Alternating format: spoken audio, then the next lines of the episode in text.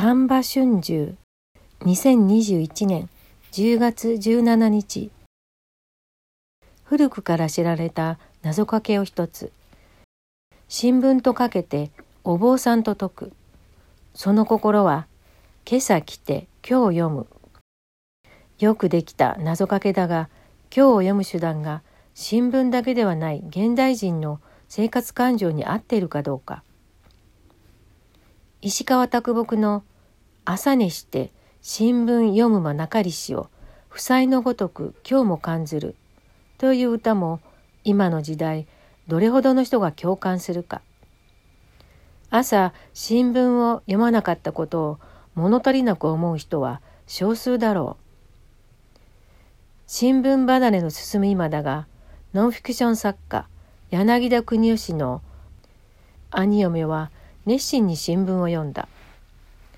朝食が済むと一面から社会面まで時間をかけて読んだ。亡き兄が死を前に頼んだからだ。あなたは私より7つ若いから少なくともあと7年は生きてほしい。そしてあの世で私に出会った時その7年間にこの町や国内外で何があったのか教えてほしい。兄嫁はいつあの世に行っても報告できるように夫に代わって新聞を読んだ。読んでいる間兄嫁は夫がそばにいるように感じた。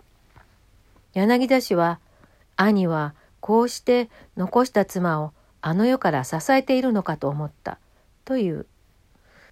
先に旅立った伴侶に丹波がどう変わったかを伝えるため兵士を愛読されている読書がおられるとすれば私たちにとってこの上ない喜びである。10月21日まで新聞週間